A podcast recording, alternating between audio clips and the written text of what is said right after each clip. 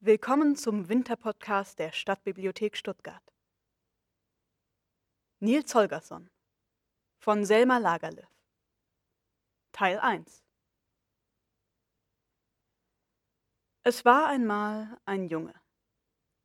Er mochte wohl 14 Jahre alt sein, war lang aufgeschossen und hatte flachsgelbes Haar. Er war zu nichts recht zu gebrauchen. Am liebsten mochte er schlafen und essen, sein größtes Vergnügen aber war, dumme Streiche zu machen. Es war an einem Sonntagmorgen. Die Eltern des Jungen waren im Begriff, sich zum Kirchgang einzukleiden.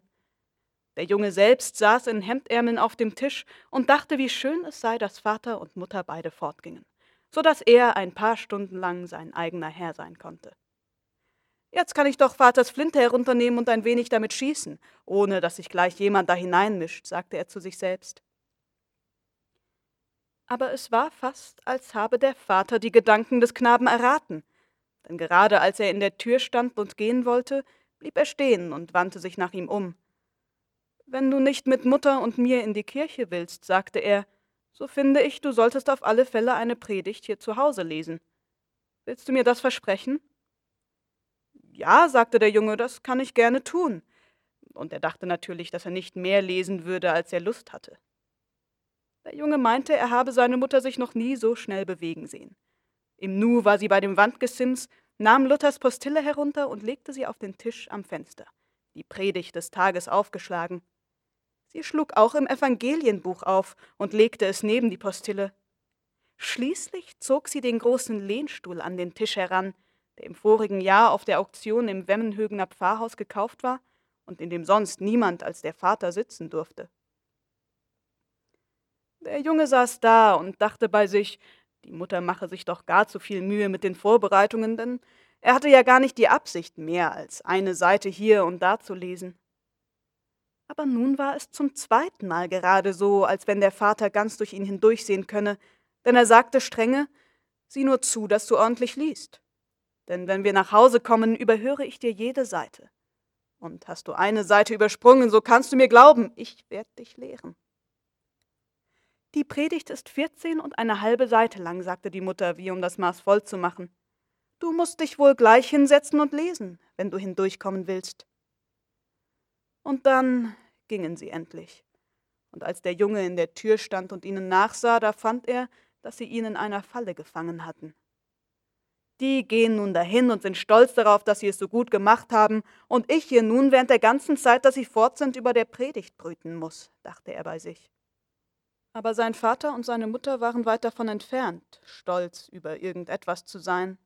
Sie waren im Gegenteil ziemlich betrübt. Sie waren arme Häuslerleute und hatten nicht viel mehr Boden als einen Gartenfleck. In der ersten Zeit, als sie das Haus hatten, konnten sie nur ein Schwein und ein paar Hühner halten. Aber sie waren selten strebsame und tüchtige Leute, und jetzt hatten sie sowohl Kühe als auch Gänse. Es war vorzüglich vorwärts gegangen mit ihnen, und hätten sie nicht an den Sohn denken müssen, so wären sie an diesem schönen Sonntagmorgen froh und vergnügt zur Kirche gegangen. Der Vater klagte darüber, dass der Junge faul und nachlässig sei. In der Schule hatte er nichts getan, und er war so untüchtig, dass er ihn nur mit Not und Mühe die Gänse hüten lassen konnte. Und die Mutter bestritt keineswegs, dass das wahr sei, aber sie war am meisten betrübt darüber, dass er so ein wilder und arger Bube war hart gegen Tiere und boshaft gegen Menschen.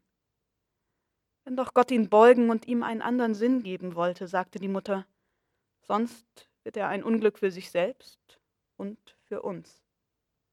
Der Junge stand lange da und überlegte, ob er die Predigt lesen solle oder nicht, aber dann wurde er mit sich selbst einig, dass es diesmal am besten sein würde, wenn er gehorchte. Er setzte sich in den Pfarrhauslehnstuhl und fing an zu lesen. Als er aber eine Weile die Wörter halblaut hergeplappert hatte, war er nahe daran, über sein eigenes Gemurmel einzuschlafen, und er merkte, dass er anfing einzunicken. Der Junge las und kämpfte mit dem Schlaf. Nein, ich will nicht einschlafen, dachte er, denn dann komme ich heute Vormittag nicht durch dies hier hindurch. Aber wie es nun kommen mochte, er schlief dennoch ein. Er wusste nicht, ob er eine kurze oder eine lange Zeit geschlafen hatte, aber er erwachte davon, dass er ein schwaches Geräusch hinter sich hörte. Auf der Fensterbank gerade vor dem Jungen stand ein kleiner Spiegel, und darin konnte man beinahe die ganze Stube sehen. In demselben Augenblick, als nun der Junge den Kopf erhob, fiel sein Blick in den Spiegel, und da sah er, dass der Deckel von der Muttertruhe geöffnet war. Die Mutter hatte nämlich eine große, schwere, eisenbeschlagene eichene Truhe, die niemand außer ihr selber öffnen durfte. Dort bewahrte sie all das auf, was sie von ihrer Mutter geerbt hatte und womit sie am allereigensten war. Da lagen ein paar alte Bauerntrachten aus rotem Tuch mit kurzem Leibchen und Faltenrock und perlengesticktem Brusttuch. Da waren gestreifte weiße Kopftücher und schwere silberne Spangen und silberne Ketten. Heutzutage wollten die Leute nicht mit dergleichen Sachen gehen, und die Mutter hatte oft daran gedacht, sich von dem alten Kram zu trennen, aber dann hatte sie es doch nicht übers Herz bringen können. Nun sah der Junge ganz deutlich im Spiegel, dass der Deckel der Truhe offen stand. Er konnte nicht begreifen, wie das zugegangen war, denn die Mutter hatte die Truhe geschlossen, ehe sie fortging. Es sah der Mutter wahrlich nicht ähnlich, sie offen stehen zu lassen, wenn er alleine zu Hause war. Ihm wurde ganz unheimlich zumute. Er war bange, dass sich ein Dieb ins Haus geschlichen hatte. Er wagte nicht, sich zu rühren, sondern saß ganz still da und starrte in den Spiegel hinein. Während er so dasaß und wartete, dass der Dieb sich zeigen würde, grübelte er darüber nach, was für ein schwarzer Schatten das wohl sein könne, der über den Rand der Truhe fiel. Er sah und sah und wollte seinen eigenen Augen nicht trauen, aber das, was zu Anfang wie ein Schatten aussah, wurde immer deutlicher, und er entdeckte bald, dass es etwas Wirkliches war. Es war weder mehr noch weniger als ein Kobold, der rittlings auf dem Rand der Truhe saß. Der Junge hatte freilich von Kobolden reden hören, aber er hatte sich nie gedacht, dass sie so klein seien. Der, der da auf der Truhe saß, war nicht höher als eine Handbreit. Sein Gesicht war alt und runzelig und bartlos. Er hatte einen langen schwarzen Rock und Kniehosen an und einen breitkrempigen schwarzen Hut auf dem Kopf. Er war sehr fein und zierlich, mit weißen Spitzen am Halse und am Handgelenk, Spangen an den Schuhen und Strumpfbändern mit Rosetten. Er hatte ein gesticktes Brusttuch aus der Truhe genommen und saß nun da und betrachtete die altmodische Arbeit mit so großer Andacht, dass er das Erwachen des Jungen nicht bemerkt hatte. Der Junge war sehr erstaunt, den Kobold zu sehen, aber bange wurde er eigentlich nicht. Man konnte nicht bange sein vor einem, der so klein war.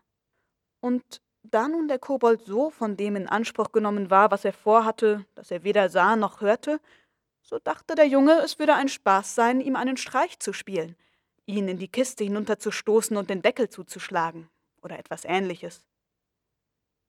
Aber der Junge war doch nicht so mutig, dass er den Kobold mit den Händen zu berühren wagte, und er sah sich deswegen in der Stube nach etwas um, womit er ihn hinunterstoßen könne. Seine Augen wanderten von der Bettbank nach dem Klapptisch und von dem Klapptisch nach dem Feuerherd, er sah nach den Kochtöpfen und dem Kaffeekessel, die auf einem Gesims neben dem Feuerherd standen. Er guckte zu des Vaters Flinte hinauf, die an der Wand neben den Bildern der dänischen Königsfamilie hing. Schließlich fiel sein Blick auf einen alten Fliegenfänger, der im Fensterrahmen hing.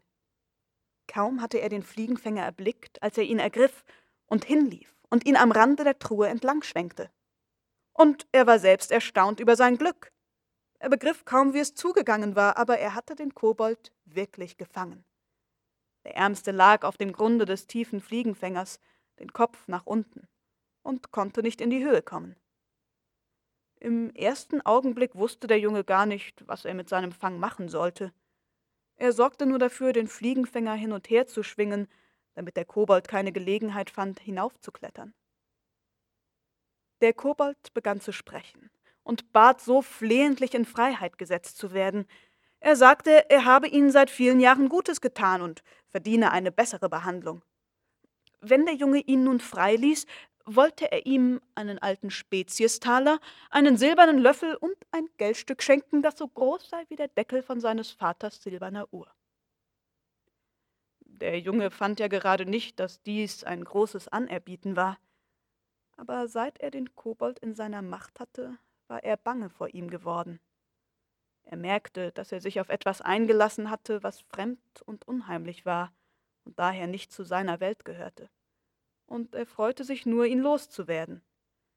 Deshalb schlug er sofort ein und hielt den Fliegenfänger still, damit der Kobold herauskommen konnte. Aber als der Kobold beinahe oben war, fiel dem Jungen ein, dass er sich größere Reichtümer und alle möglichen Herrlichkeiten hätte ausbedingen sollen. Zumindest hätte er die Bedingung stellen sollen, dass ihm der Kobold die Predigt in den Kopf hineingehext hatte. Ach, wie dumm ich war, dass ich ihn losließ, dachte er und fing an, den Fliegenfänger zu schütteln, damit der Kobold wieder hinunterfallen sollte. Aber im selben Augenblick, als der Junge das tat, bekam er eine so gewaltige Ohrfeige, dass er glaubte, sein Kopf müsste zerspringen. Er flog erst nach der einen Wand hinüber und dann nach der anderen. Schließlich fiel er auf dem Fußboden um. Und dort blieb er besinnungslos liegen. Als er wieder erwachte, war er allein in der Stube. Von dem Kobold war keine Spur zu sehen. Der Deckel der Truhe war geschlossen und der Fliegenfänger hing an seinem gewohnten Platz am Fenster. Hätte er nicht gefühlt, wie seine rechte Wange infolge der Ohrfeige brannte, so hätte er versucht sein können zu glauben, das Ganze sei ein Traum gewesen. Aber Vater und Mutter werden doch behaupten, dass es nichts weiter gewesen ist, dachte er. Es wird wohl am besten sein, wenn ich mich wieder hinsetze und lese. Aber als er an den Tisch herantrat, entdeckte er etwas Wunderliches. Es war doch unmöglich, dass die Stube größer geworden war. Woher konnte es denn aber nur kommen, dass er viel mehr Schritte machen musste als sonst, um an den Tisch zu gelangen? Und was war denn in den Stuhl gefahren? Er sah nicht aus, als wenn er größer wäre als früher, aber der Junge musste erst auf die Sprosse zwischen den Stuhlbeinen steigen und dann klettern, um auf den Sitz zu gelangen. Und ebenso war es mit dem Tisch. Er konnte nicht über die Tischplatte sehen, ohne auf die Stuhllehne zu klettern.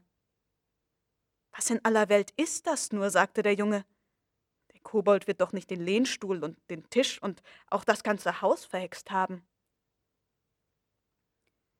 Die Postille lag auf dem Tisch, und sie sah so aus wie früher, aber auch damit musste etwas nicht in der Ordnung sein, denn er konnte nicht dazu kommen, ein Wort zu lesen, ohne dass er geradezu mitten auf dem Buch stand. Er las einige Zeilen, aber dann sah er zufällig auf. Dabei fiel sein Auge in den Spiegel, und da rief er plötzlich ganz laut Aber da ist ja noch einer.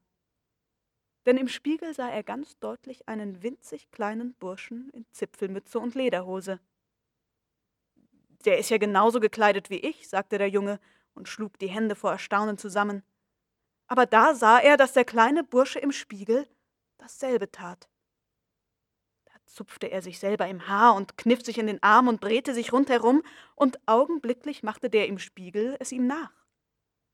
Der Junge lief ein paar Mal rund um den Spiegel herum, um zu sehen, ob sich ein Männlein dahinter versteckt hielt, aber da war keins. Und da begann er vor Angst zu zittern. Denn nun begriff er, dass der Kobold ihn verhext hatte und dass der kleine Bursche, dessen Bild er im Spiegel sah, er selber war. Der Junge konnte sich nun gar nicht bequemen zu glauben, dass er in einen Kobold verwandelt war. Es ist wohl nichts weiter als Traum und Einbildung, dachte er. Wenn ich nur ein wenig warte, dann werde ich wohl wieder ein Mensch. Er stellte sich vor den Spiegel und schloss die Augen. Er öffnete sie erst wieder, nachdem ein paar Minuten vergangen waren, und erwartete dann, dass es vorübergegangen sei. Aber das war es nicht. Er war und blieb gleich klein. Sonst glich er sich selbst. Er war ganz so wie früher. Das flachsgelbe Haar und die Sommersprossen über der Nase und die Flicken an der Hose und die Stopfstelle an dem Strumpf. Das war alles genau so, wie es zu sein pflegte. Nur, dass alles kleiner geworden war. Nein, es konnte nichts nützen, stillzustehen und zu warten, das merkte er wohl. Er musste etwas anderes versuchen. Und er fand, das Klügste, was er tun konnte, war, dass er versuchte, den Kobold zu finden und Frieden mit ihm zu schließen. Er sprang an die Erde herab und machte sich daran zu suchen. Er guckte hinter Stühle und Schränke und unter die Bettbank und hinter den Herd, er kroch sogar in ein paar Mauselöcher hinein. Aber es war ihm nicht möglich, den Kobold zu finden.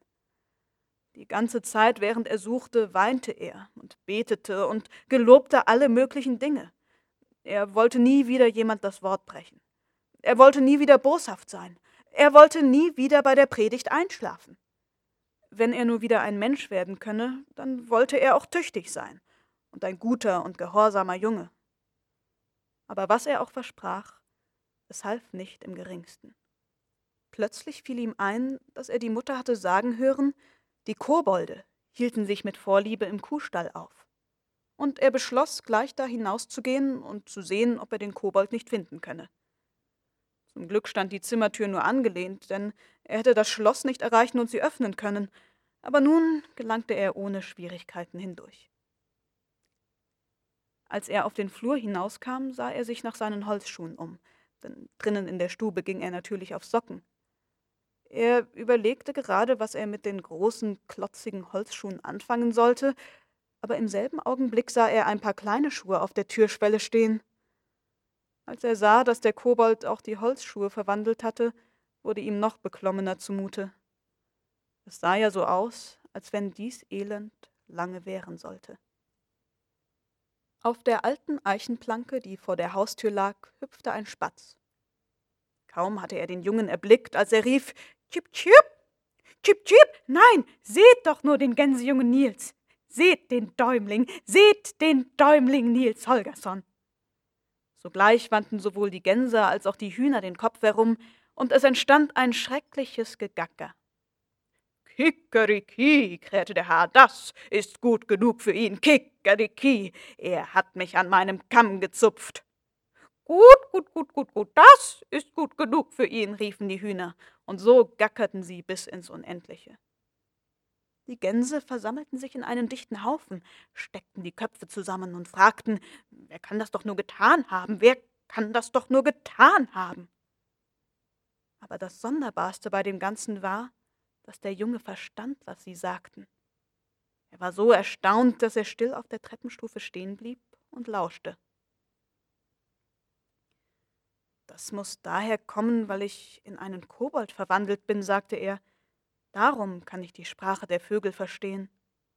Er fand, es war unleidlich, dass die Vögel nicht aufhören wollten zu sagen, dass es gut genug für ihn sei. Er warf einen Stein nach ihnen und rief, so schweigt doch still, ihr Lumpengesindel.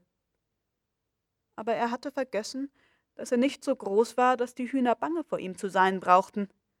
Die ganze Hühnerschar fuhr auf ihn los, stellte sich rund um ihn herum auf und schrie Gut, gut, gut, das ist gut genug für dich. Der Junge versuchte zu entkommen, aber die Hühner liefen ihm nach und schrien, so dass ihm die Ohren beinahe abgefallen wären. Er wäre ihnen wohl nie entronnen, wenn nicht die Hauskatze des Weges gekommen wäre. Sobald die Hühner die Katze sahen, schwiegen sie still und taten so, als dächten sie an nichts weiter, als nach Würmern in der Erde zu scharren. Der Junge lief schnell zu der Katze hin. Liebe kleine Mietz, sagte er, du kennst ja alle Winkel und Schlupflöcher hier auf dem Hofe. Willst du mir nicht erzählen, wo ich den Kobold finden kann? Die Katze antwortete nicht sogleich. Sie setzte sich hin, legte den Schwanz hübsch in einen Kranz vor ihre Pfoten und starrte den Jungen an. Es war eine große, schwarze Katze mit einem weißen Fleck auf der Brust. Ihr Haar war glatt und glänzend im Sonnenschein. Die Krallen hatte sie eingezogen, und die Augen waren ganz grau, bis auf einen kleinen schmalen Spalt in der Mitte. Die Katze sah aus wie die personifizierte Frömmigkeit. Ich weiß recht gut, wo der Kobold wohnt, sagte sie mit sanfter Stimme, aber darum ist nicht gesagt, dass ich es dir erzählen will.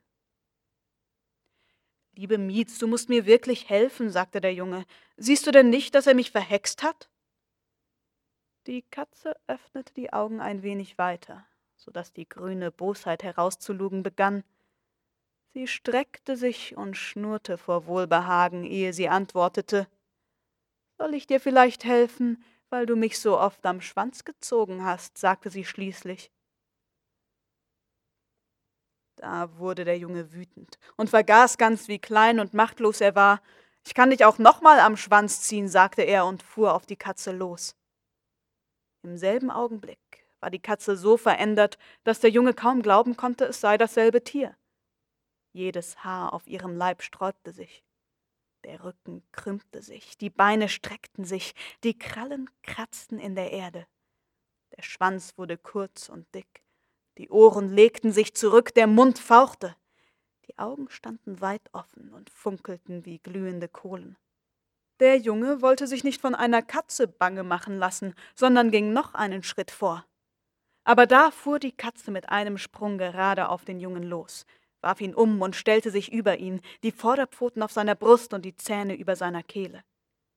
Der Junge fühlte, dass die Krallen ihm durch die Weste und das Hemd in die Haut drangen, während die scharfen Eckzähne seine Kehle kitzelten. Er schrie aus Leibeskräften um Hilfe. Aber es kam niemand, und er glaubte bestimmt, dass seine letzte Stunde geschlagen habe. Da merkte er, dass die Katzen die Krallen einzog und seine Kehle freigab.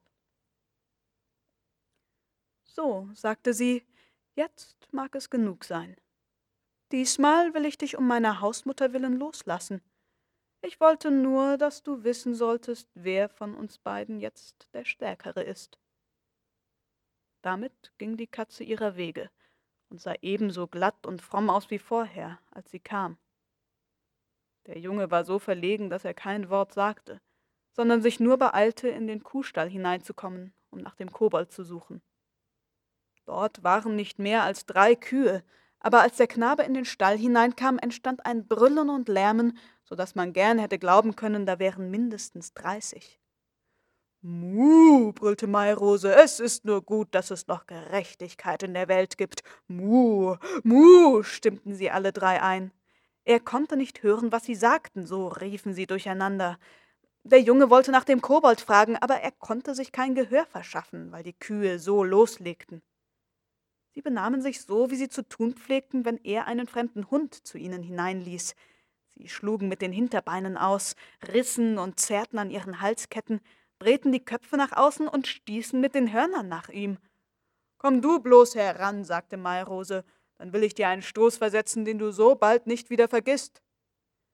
Komm nur her, dann sollst du fühlen, wie es schmeckte, wenn du mit deinen Holzschuhen nach mir warfst, wie du es diesen Sommer so oft getan hast, brüllte Stern. Komm nur her, dann will ich dir die Bremse heimzahlen, die du mir ins Ohr gesetzt hast, schrie Goldlilie. Mairose war die älteste und klügste von ihnen, und sie war die allerzornigste. Komm nur her, sagte sie, dann will ich dir alle die Male heimzahlen, wo du deiner Mutter den Milchhocker weggezogen hast, und alle die Male, wo du ihr ein Bein gestellt hast, wenn sie mit dem Milcheimer geschleppt kam, und alle Tränen, die sie hier um dich vergossen hat. Der Junge wollte ihnen sagen, er bereue, dass er schlecht gegen sie gewesen war und dass er so etwas nie wieder tun wolle, wenn sie ihm nur sagen wollten, wo der Kobold sei. Aber die Kühe hörten nicht nach ihm, sie wurden so erregt, dass er bange wurde, eine von ihnen könne sich losreißen, und er hielt es für das Beste, sich aus dem Kuhstall herauszuschleichen. Als er wieder draußen war, befiel ihn eine große Verzagtheit. Er sah ein, dass niemand auf dem Hofe ihm helfen wollte, den Kobold zu finden. Und es würde wohl auch nicht viel helfen, wenn er ihn fand. Er kroch auf dem breiten Steinwall hinauf der das Grundstück umgab und der mit Dornen und Brombeerranken bewachsen war. Da setzte er sich hin, um darüber nachzudenken, wie es wohl werden sollte, wenn er nie wieder ein Mensch würde. Wenn nun der Vater und die Mutter aus der Kirche nach Hause kämen, würde große Verwunderung herrschen. Ja, im ganzen Lande würde man sich wundern. Und aus Ostfemmenhög und aus Torp und aus Gurup würden Leute kommen, aus der ganzen Femmenhöger Heide würde man kommen, um ihn zu sehen und vielleicht würden der Vater und die Mutter ihn nach dem Kiriker Markt mitnehmen und ihn für Geld anschauen lassen. Nein, das war schrecklich zu denken. Er wollte nur wünschen, dass ihn nie ein Mensch mehr zu sehen bekam. Es war schrecklich, wie unglücklich er war. Niemand in der ganzen Welt war so unglücklich wie er. Er war kein Mensch mehr, sondern ein Ungetüm. Nach und nach ward es ihm klar, was es hieß, dass er kein Mensch mehr war. Jetzt war er von allem getrennt. Er konnte nicht mit anderen Knaben spielen. Er konnte das Haus nicht nach den Eltern übernehmen. Und er konnte nun gar kein Mädchen bekommen, um sich mit ihr zu verheiraten. Er saß da und betrachtete sein Heim. Es war ein kleines, weißgetünchtes Fachwerkhaus, das unter dem hohen, schrägen Strohdach wie in die Erde hineingedrückt dalag. Die Nebengebäude waren ebenfalls klein, und die Felder waren so schmal, dass ein Pferd nur mit Mühe darauf umwenden konnte. Aber wie klein und ärmlich das Haus auch war, jetzt war es doch zu gut für ihn. Er konnte kein anderes Haus verlangen als ein Loch unter dem Fußboden im Stall. Das Wetter war so wunderbar schön. Es grünte und es sproßte und es zwitscherte rings um ihn her. Er aber saß in tiefem Kummer da. Er konnte sich nie wieder über irgendetwas freuen. Nie war der Himmel so blau gewesen wie heute. Und Zugvögel kamen dahergesaust. Sie kamen aus dem Ausland und waren über die Ostsee gereist. Sie waren gerade auf Smygehug zugesteuert und jetzt waren sie auf dem Wege gen Norden. Da waren sicher viele verschiedene Arten, aber er konnte keine andere erkennen als die wilden Gänse. Sie kamen in zwei langen Reihen geflogen, die sich in einem Winkel trafen. Es waren schon mehrere Scharen von wilden Gänsen vorübergeflogen. Sie flogen hoch oben, aber er konnte sie doch rufen hören Jetzt geht's in die Berge. Jetzt geht's in die Berge. Als die wilden Gänse die zahmen Gänse sahen, die auf dem Hofe herumwatschelten, senkten sie sich zur Erde herab und riefen Kommt mit. Kommt mit. Die zahmen Gänse konnten sich nicht enthalten, einen langen Hals zu machen und zu horchen, aber sie antworteten ganz vernünftig Wir haben es gut, so wie wir es haben. Wir haben es gut, so wie wir es haben. Es war, wie gesagt, ein wunderbar schöner Tag, mit einer Luft, in der zu fliegen eine wahre Freude sein musste, so frisch und so leicht. Und mit jeder neuen Schar von wilden Gänsen, die vorüberflog, wurden die zahmen Gänse mehr und mehr unruhig. Ein paar Mal schlugen sie mit den Flügeln, als hätten sie Lust mitzufliegen, aber dann sagte immer eine alte Gänsemutter Seid doch nicht so verrückt, die da oben werden noch frieren und hungern. Einen jungen Gänserich erfasste eine heftige Reiselust bei all den Rufen. Wenn noch eine Schar kommt, dann fliege ich mit, sagte er. Und dann kam eine neue Schar, die ebenso rief wie die andere. Da schrie der junge Gänserich Wartet, wartet, ich komme. Er breitete die Flügel aus und schwang sich in die Luft hinauf. Aber das Fliegen war ihm etwas so Ungewohntes, dass er wieder auf die Erde zurücksank. Die wilden Gänse mussten seinen Ruf aber doch gehört haben. Sie kehrten um und flogen langsam zurück, um zu sehen, ob er kam. Wartet, wartet, rief er und machte einen neuen Versuch. Dies alles hörte der Junge, während er auf dem Steinwall lag. Oh, es würde sicher schlimm sein, dachte er, wenn der große Gänserich davonfliegt. Vater und Mutter würden sehr ärgerlich darüber sein, falls er weg wäre, wenn sie aus der Kirche kommen. Während er so dachte, vergaß er abermals ganz, dass er klein und ohnmächtig war. Er sprang vom Steinwall mitten in die Gänseschar hinein und schlang den Arm um den Gänserich. Du sollst es schon lassen, fortzufliegen, sagte er aber gerade im selben Augenblick hatte der Gänserich entdeckt, wie er es anfangen musste, um sich von der Erde emporzuheben. Er hatte keine Zeit, den Jungen abzuschütteln, der musste mit ihm in die Luft hinauf. Es ging so schnell aufwärts, dass dem Jungen die Luft wegblieb. Ehe es ihm klar wurde, dass er den Hals des Gänserichs freigeben musste, war er so hoch oben, dass er sich totgefallen hätte, wenn er heruntergestürzt wäre. Das Einzige, was er tun konnte, um seine Lage ein wenig zu verbessern, war ein Versuch, auf den Rücken des Gänserichs hinaufzukommen. Er arbeitete sich wirklich da hinauf, wenn auch nicht ohne Mühe. Und es war auch keine leichte Sache, auf dem platten Rücken zwischen den beiden schwingenden Flügeln festzusitzen. Er musste mit beiden Händen einen tiefen Griff in Federn und Pflaumen hineinmachen, um nicht abzufallen. Dem Jungen ward es so schwindelig, dass er lange nicht wusste, wie ihm war. Die Luft sauste und pfiff ihm entgegen. Die Flügel bewegten sich, und es brauste in den Federn wie ein wahrer Sturm. Dreizehn Gänse flogen um ihn herum, und alle schlugen mit den Flügeln und schnatterten. Es flimmerte ihm vor den Augen, und es sauste ihm in den Ohren. Er wusste nicht, ob sie hoch oder niedrig flogen oder wohin es mit ihnen ging. Schließlich zwang der Junge sich, einen Blick auf die Erde hinabzuwerfen und es schien ihm, als liege unter ihm ein großes Tuch ausgebreitet, das in eine unglaubliche Menge kleiner und großer Würfel eingeteilt war. Wo in aller Welt bin ich nur hingekommen, dachte er. Er sah nichts anderes als Würfel an Würfel. Einige waren schief und einige waren länglich, aber überall waren da Ecken und gerade Seiten. Nichts war rund und nichts war gekrümmt. Was ist das doch für ein großes gewürfeltes Tuch, das ich da unten sehe, sagte der Knabe zu sich selbst, ohne eine Antwort von irgendjemand zu erwarten. Aber die wilden Gänse, die rings um ihn herumflogen, riefen sogleich Äcker und Wiesen, Äcker und Wiesen. Da begriff er, dass das große gewürfelte Tuch das flache schonische Land war, über das er hinflog. Und es ward ihm nach und nach klar, woher es so vielfarbig und gewürfelt aussah. Die hellgrünen Würfel erkannte er zuerst. Das waren die Roggenfelder, die im Herbst besät waren und sich grün unter dem Schnee gehalten hatten. Die gelblichgrauen Würfel waren Stoppelfelder, auf denen im letzten Sommer Korn gewachsen war. Die bräunlichen waren Kleewiesen und die schwarzen waren leere Rübenäcker oder umgepflügte Brachfelder. Die braunen Würfel mit den gelben Rändern waren wohl Buchenwälder, denn in denen sind die großen Bäume, die mitten im Walde stehen, im Winter kahl. Die kleinen Buchen aber, die am Waldrand wachsen, behalten die trockenen gelben Blätter bis ganz in den Frühling hinein. Da waren auch dunkle Würfel mit Grau in der Mitte. Das waren die großen zusammengebauten Gehöfte mit den dunklen Strohdächern und den gepflasterten Höfen. Der Junge konnte sich eines Lachens nicht enthalten, als er sah, wie gewürfelt alles war.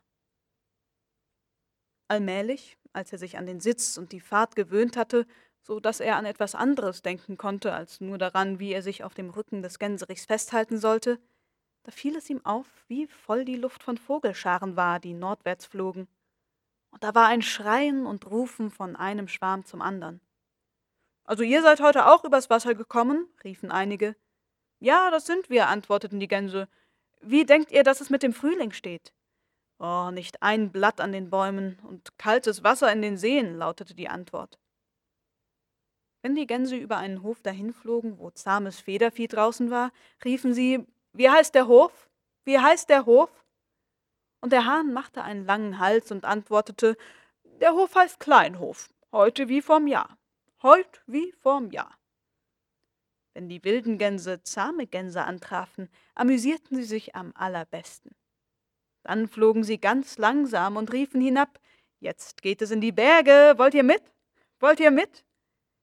Aber die zahmen Gänse antworteten, Es ist noch Winter, ihr seid zu früh draußen, kehrt um, kehrt um. Die wilden Gänse flogen tiefer hinab, so dass man sie besser hören konnte und riefen, Kommt mit, dann wollen wir euch fliegen und schwimmen lehren. Dann wurden die zahmen Gänse böse und antworteten nicht mehr mit einem einzigen Gack. Aber die wilden Gänse flogen noch tiefer hinab, so dass sie fast den Boden streiften. Und dann stiegen sie wieder langsam, als sei ihnen sehr bange geworden. Uh, riefen sie, das waren gar keine Gänse, das waren nur Schafe. Die Gänse auf dem Felde gerieten ganz außer sich und schrien, möchtet ihr erschossen werden, alle miteinander, alle miteinander. Wenn der Junge alle diese Scherze hörte, lachte er. Aber dann musste er daran denken, welch ein Unglück er über sich selbst gebracht hatte, und dann weinte er. Aber nach einer Weile lachte er wieder. Nie zuvor hatte er sich mit einer solchen Geschwindigkeit vorwärts bewegt, und er hatte doch immer so gern schnell und wild reiten mögen. Und er hatte natürlich nie geahnt, dass es da oben in der Luft so frisch sein konnte, wie es war, und dass so ein herrlicher Geruch von fetter Erde und Harz vom Erdboden aufstieg. Und er hatte auch gar nicht drüber nachgedacht, wie es wohl sein müsste, wenn man sich so hoch oben in der Luft bewegte. Aber es war, als flöge man fort, von allem Leid und allen Sorgen und Verdrießlichkeiten, die man sich nur denken konnte. Der große, zahme Gänserich, der mit in die Luft aufgestiegen war, fühlte sich sehr stolz, so mit den wilden Gänsen über Schonen hin und her zu fliegen und mit den zahmen Vögeln Scherz zu treiben. Aber wie glücklich er auch war, konnte er nicht umhin, am Nachmittag müde zu werden. Er versuchte, tiefer zu atmen und stärker mit den Flügeln zu schlagen, aber trotzdem blieb er mehrere Gänselängen hinter den anderen zurück. Als die wilden Gänse, die zu hinterst flogen, merkten, dass die Zahme nicht mitkommen konnte, riefen sie der Gans, die an der Spitze des Keiles flog und den Zug anführte, zu Acker von Kebnekaise. Acker von Kebnekaise. Was wollt ihr von mir? fragte die Führergans. Der Weiße bleibt zurück. Der Weiße bleibt zurück. Sagt ihm, dass es leichter ist, schnell zu fliegen als langsam, rief die Führergans und streckte die Flügel wie bisher. Der Gänserich versuchte, dem Rat zu folgen und die Schnelligkeit zu erhöhen. Davon wurde er aber so ermattet, dass er bis ganz zu den gestutzten Weiden hinabsank. Acker! Acker! Acker von Kebnekaise! riefen von neuem die, die zu hinterst flogen und sahen, wie schwer es für den Gänserich war. Was wollt ihr denn schon wieder? fragte die Führergans und schien sehr verstimmt. Der Weiße sinkt auf die Erde nieder. Der Weiße sinkt auf die Erde nieder. Sagt ihm, dass es leichter ist, hoch zu fliegen als niedrig, rief die Führergans. Und sie mäßigte ihre Geschwindigkeit nicht im geringsten, sondern streckte die Flügel wie bisher.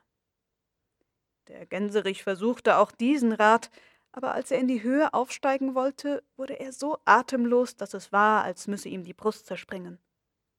Akka, Aka, riefen dann die, die zu hinterst flogen. Könnt ihr mich denn nicht in Frieden lassen? fragte die Führergans und tat noch ungeduldiger als vorhin. Der Weiße ist nahe dran, herunterzustürzen. Der Weiße ist nahe daran, herunterzustürzen. Sagt ihm, dass wer nicht mit der Schar folgen kann, am besten wieder heimkehrt, rief die Führergans. Und es kam ihr nicht im geringsten in den Sinn, die Geschwindigkeit zu mäßigen, sondern sie streckte die Flügel wie bisher. Ist das so? sagte der Gänserich. Es ward ihm plötzlich klar, dass die wilden Gänse nie daran gedacht hatten, ihn mit nach Lappland hinaufzunehmen. Sie hatten ihn nur des Scherzes halber mitgelockt. Nein, wie er sich ärgerte, dass ihn die Kräfte jetzt im Stich ließen, so dass er diesen Landstreicher nicht zeigen konnte, dass eine zahme Gans auch zu etwas zu gebrauchen ist.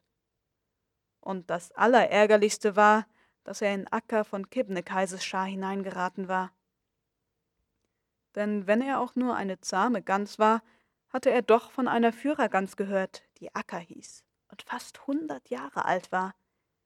Sie war so angesehen, dass sich die besten wilden Gänse, die es nur gab, ihr anzuschließen pflegten. Niemand aber verachtete zahme Gänse so sehr wie Acker und ihre Schar, und er hätte ihr gern gezeigt, dass er ihnen ebenbürtig sei. Er flog langsam hinter den anderen dreien, während er mit sich selbst beriet, ob er umkehren oder weiterfliegen sollte. Da sagte plötzlich der kleine Knirps, den er auf dem Rücken hatte, Lieber Gänserich Martin, du kannst doch wohl begreifen, dass es für dich, der du nie geflogen bist, unmöglich ist, mit den wilden Gänsen ganz bis nach Lappland hinaufzukommen. Willst du nicht lieber umkehren, ehe du dich ganz zu Schanden machst? Aber der Gänserich kannte nichts Schlimmeres als diesen Häuslerjungen. Und kaum ward es ihm klar, dass der armselige Bursche ihm nicht zutraute, die Reise zurücklegen zu können, als er sich auch schon entschloss, auszuhalten. Sagst du noch ein Wort davon, so schmeiße ich dich in die erste Mergelgrube, über die wir hinfliegen, sagte er. Und im selben Augenblick verlieh ihm der Zorn solche Kräfte, dass er fast ebenso gut fliegen konnte wie irgendeine von den anderen. Er hätte jedoch kaum so weiterfliegen können, aber das tat auch nicht nötig.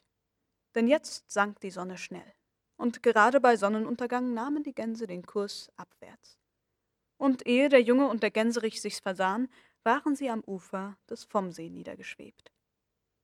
Es scheint die Absicht zu sein, dass wir hier übernachten, dachte der Junge und hüpfte von dem Rücken des Gänserichs herunter. Er stand an einem schmalen Sandufer, und vor ihm lag ein ziemlich großer See, der war hässlich anzusehen, denn er war fast ganz mit einer Eiskruste bedeckt, die schmutzig und uneben und voller Risse und Löcher war, so wie das Eis im Frühling ist. Das Eis hatte scheinbar seine längste Zeit gesehen, am Lande hatte es sich schon gelöst, und ringsherum hatte es einen breiten Gürtel von schwarzem, blankem Wasser. Aber noch lag es da und verbreitete Kälte und winterliche Unheimlichkeit um sich. An der anderen Seite des Sees schien es hell und frei und bebaut zu sein, aber da, wo die Gänse sich niedergelassen hatten, war eine große Tannenschonung, und es sah so aus, als wenn der Tannenwald imstande wäre, den Winter festzuhalten.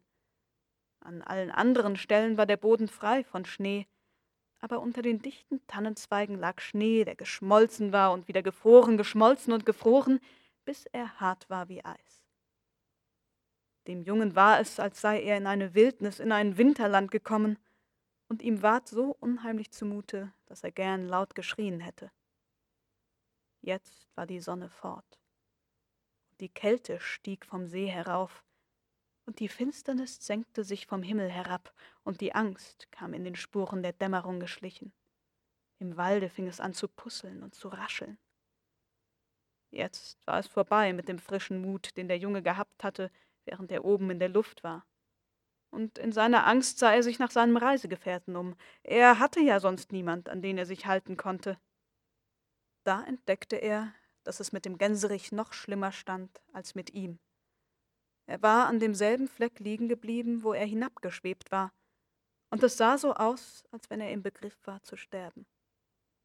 Der Hals lag schlaff an der Erde, die Augen waren geschlossen, und sein Atmen war nur noch ein schwaches Röcheln.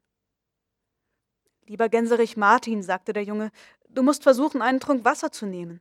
Es sind kaum zwei Schritte bis an den See hinab. Aber der Gänserich rührte sich nicht. Der Junge war ja früher hart gegen alle Tiere gewesen, auch gegen den Gänserich. Aber jetzt fand er, dass Martin die einzige Stütze war, die er hatte. Und er war schrecklich bange, ihn zu verlieren. Er machte sich sofort daran, ihn zu schieben und zu stoßen, um ihn ans Wasser hinab zu befördern. Der Gänserich war groß und schwer, daher war es ein hartes Stück Arbeit für den Jungen. Aber schließlich gelang es ihm. Der Gänserich kam kopfüber in den See hinein. Einen Augenblick lag er regungslos im Schlamm, aber bald steckte er den Kopf heraus, schüttelte das Wasser aus den Augen und prustete. Dann schwamm er stolz zwischen dem Röhricht und den Rohrkolben dahin. Die wilden Gänse lagen schon lange vor ihm draußen im See.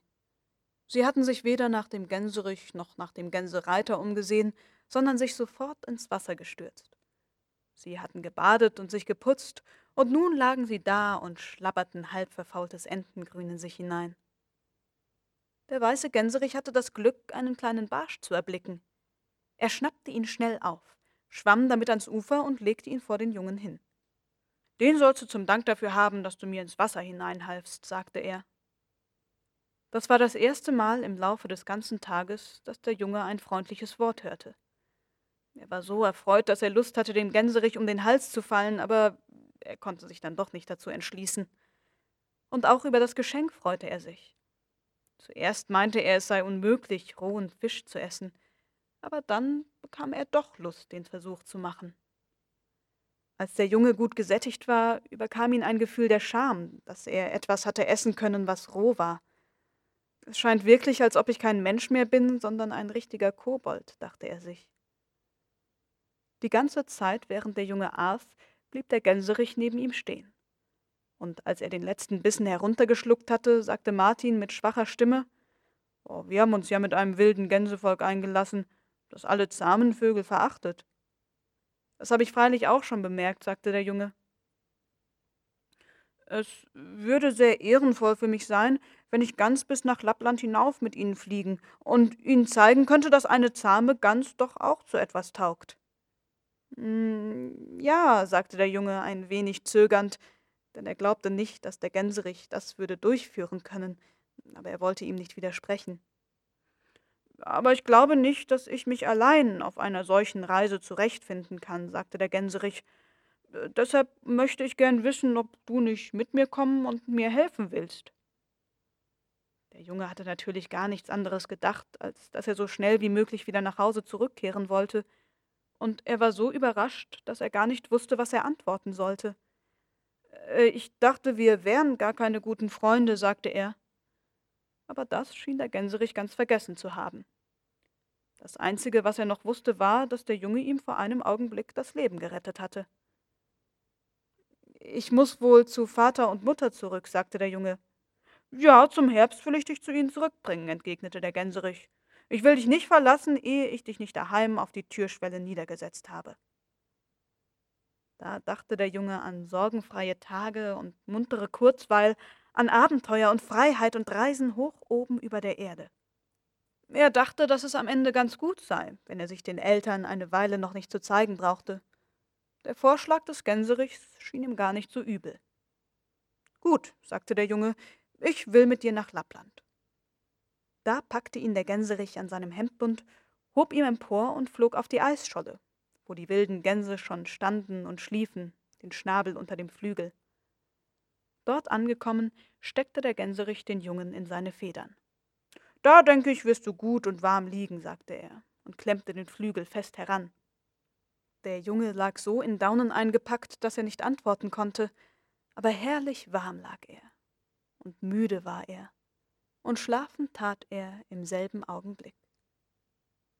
Es ist eine alte Wahrheit, dass Eis immer verräterisch ist und dass man sich nicht darauf verlassen kann. Mitten in der Nacht geriet die Eisscholle auf dem Vommsee in Bewegung so dass sie an einer einzelnen Stelle gegen das Ufer stieß. Und nun geschah es, dass Reineke Fuchs dies entdeckte, als er auf einer nächtlichen Jagd draußen war.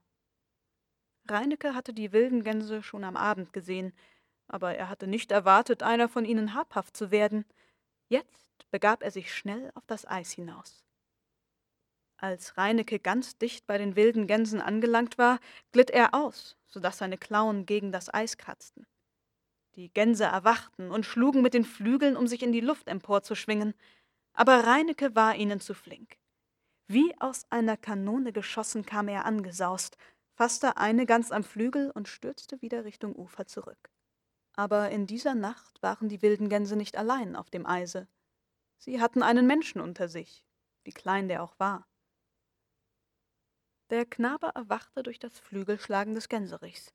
Er war auf das Eis hinabgefallen und saß da nun ganz wach. Er hatte von dem ganzen Spektakel nichts verstanden, bis er einen kleinen kurzbeinigen Hund mit einer Gans im Maul über das Eis davonlaufen sah. Der Junge lief gleich hintendrein, um dem Hund die Gans wegzunehmen. Wohl hörte er den Gänserich hinter sich reinrufen: Nimm dich in Acht, Däumling, nimm dich in Acht. Aber für so einen kleinen Hund brauche ich doch nicht bange zu sein, dachte der Junge und stürmte dahin. Reineke Fuchs lief über das Eis dahin, wo es an Land stieß. Und gerade als er sich an dem steilen Ufer hinaufarbeitete, rief ihm der Junge zu: Lass die Gans los, du Schlingel! Reineke wusste nicht, wer da rief und ließ sich keine Zeit, um sich umzusehen. Er beschleunigte nur seinen Lauf. Der Fuchs lief nun in einen Wald mit großen, prächtigen Buchen. Und der Junge folgte ihm, ohne daran zu denken, dass ihm eine Gefahr drohen könne. Ein über das andere Mal rief er dem Hunde zu, dass er die Beute fahren lassen sollte. So ein Hund, der sich nicht schämt, eine Gans zu stehlen, sagte er. Lass sie sofort los, sonst prügle ich dich, darauf kannst du dich verlassen. Lass sie los, sage ich, sonst werde ich deinem Herrn erzählen, wie du dich aufführst. Als Reineke Fuchs merkte, dass man ihn für einen Hund hielt, der vor Prügel bange ist, fand er das so komisch, dass er kurz davor war, die Gans vor Lachen fallen zu lassen. Reineke war ein großer Räuber, der sich nicht damit begnügte, hinter Mäusen und Ratten auf den Feldern dreinzujagen, sondern der sich auch auf die Höfe wagte, um Hühner und Gänse zu stehlen. Er wusste, dass er in der ganzen Gegend gefürchtet war. Etwas so Törichtes hatte er nicht gehört, seit er ein ganz kleines Füchslein war. Aber der Junge lief so, dass er das Gefühl hatte, als glitten die dicken Buchen rückwärts an ihm vorbei, und er holte Reineke ein. Schließlich war er ihm so nahe, dass er den Schwanz gefasst bekam. Jetzt nehme ich dir doch die Gans weg, rief er und hielt so fest, wie er nur konnte, aber er war nicht stark genug, um Reineke zurückzuhalten. Der Fuchs zog ihn mit sich, so dass die welken Buchenblätter um ihn herumstoben. Aber jetzt schien es, als wenn Reineke dahinter gekommen sei, wie klein der Verfolger war. Er blieb stehen, legte die Gans an die Erde nieder und setzte die Vorderpfoten darauf, damit sie nicht wegfliegen sollte. Er wollte ihr gerade die Kehle durchbeißen, aber er konnte sich nicht enthalten, den Knirps erst ein wenig zu necken. Mach, dass du nach Hause kommst und verklag mich beim Hausherrn, denn nun beiße ich die Gans tot, sagte er. Wie erstaunt der Junge war, als er sah, was für eine spitze Schnauze, als er hörte, was für eine heisere und hässliche Stimme der Hund hatte, den er verfolgte. Aber er wurde nun auch so wütend darüber, dass sich der Fuchs lustig über ihn machte, dass er nicht daran dachte, bange zu sein. Er umklammerte den Schwanz noch fester, stemmte die Füße gegen die Wurzel einer Buche, und im selben Augenblick, als der Fuchs den Rachen über der Kehle der Gans aufriss, zog er mit aller Macht an. Reineke war so überrascht, dass er sich ein paar Schritte rückwärts ziehen ließ, und die wilde Gans wurde frei. Sie hob sich mit Mühe in die Luft empor. Einer ihrer Flügel war verletzt, so dass sie ihn kaum gebrauchen konnte, und außerdem konnte sie in der dunklen Nacht nichts im Walde sehen, sondern war so hilflos wie ein Blinder. Deswegen konnte sie dem Jungen in keiner Weise helfen, sondern strebte einer Öffnung im Laubdach zu und flog wieder nach dem See hinab. Reineke aber stürzte sich über den Jungen. Krieg ich die eine nicht, so will ich den andern haben, sagte er, und man konnte seiner Stimme anhören, wie wütend er war. Das bilde dir nur nicht ein, sagte der Junge und war ganz mutig, weil er die Gans gerettet hatte. Er hielt sich noch immer am Fuchsschwanz fest und schwang sich daran auf die andere Seite hinüber, wenn der Fuchs ihn zu fangen suchte. Das war ein Tanz im Walde, so dass die Buchenblätter aufwirbelten. Reineke drehte sich unaufhörlich herum, aber der Schwanz drehte sich mit und der Junge hielt sich daran fest, so dass der Fuchs ihn nicht kriegen konnte. Der Junge war so froh über sein Glück, dass er anfangs nur lachte und sich über den Fuchs lustig machte. Aber Reineke war beharrlich, wie es alte Jäger zu sein pflegen, und der Junge wurde allmählich bange, die Sache könne damit enden, dass der Fuchs ihn erwischte. Da sah er eine kleine junge Buche, die so dünn wie eine Gerte in die Luft geschossen war, um schnell in die freie Luft über dem Laubdach zu gelangen, das die alten Buchen über ihr aufgebaut hatten. Schnell ließ der Junge den Fuchsschwanz los und kletterte in die Buche hinauf. Reineke Fuchs war so eifrig, dass er noch eine ganze Weile hinter dem Schwanz hertanzte. Jetzt brauchst du dir nicht die Mühe zu machen und noch länger zu tanzen, rief der Junge. Aber der Fuchs konnte die Schmach nicht ertragen, dass er einen so kleinen Knirps nicht zu bewältigen vermochte, und er legte sich unter den Baum und hielt die ganze Nacht Wache. Nach Sonnenaufgang blieb im Wald alles so, wie es war. Aber gerade als der Morgen im Begriff war, in den Vormittag überzugehen, kam eine einsame wilde Gans unter das dichte Laubdach geflogen. Sie tastete sich zwischen den Stämmen und Zweigen hindurch und flog ganz langsam. Sobald Reineke Fuchs sie sah, verließ er seinen Platz unter der kleinen Buche und schlich auf sie zu. Die wilde Gans flüchtete nicht vor dem Fuchs, sondern flog ganz dicht an ihm vorüber. Reineke sprang hoch in die Höhe nach ihr, konnte sie jedoch nicht packen, und die Gans flog weiter auf den See zu. Es währte nicht lange, da kam eine neue wilde Gans geflogen. Sie kam denselben Weg wie die erste und flog noch niedriger und langsamer. Auch sie flog dicht an Reineke Fuchs vorüber, und er sprang so hoch nach ihr, dass seine Ohren ihre Füße berührten, aber sie entkam doch unbeschädigt und setzte ihren Weg stumm wie ein Schatten nach dem See zu fort. Gleich nachdem sie verschwunden war, kam eine dritte wilde Gans. Obgleich sie so langsam und schlecht flog, dass Reineke meinte, er könne sie ohne Mühe fangen, war er jetzt bange, dass es ihm wieder misslingen könne, und er wollte sie unangerührt wegfliegen lassen. Aber sie flog denselben Weg wie die andere. Und als sie gerade über Reineke angelangt war, schwebte sie so tief herab, dass er sich verleiten ließ, nach ihr in die Höhe zu springen. Er gelangte so hoch, dass er sie mit der Pfote berührte, aber sie warf sich schnell auf die Seite und rettete ihr Leben. Ehe Reineke noch Atem geschöpft hatte, kamen drei Gänse in einer Reihe. Sie kamen genauso geflogen wie die anderen, und Reineke sprang nach ihnen allen hoch in die Höhe, aber es gelang ihm nicht, eine von ihnen zu fangen. Ziemlich lange darauf kam eine einsame Gans. Die war so alt, dass sie ganz grau war und nicht einen einzigen braunen Strich an ihrem ganzen Körper hatte. Es sah so aus, als könne sie den einen Flügel nicht recht gebrauchen. Sie flog so jämmerlich und so schief, dass sie fast die Erde berührte.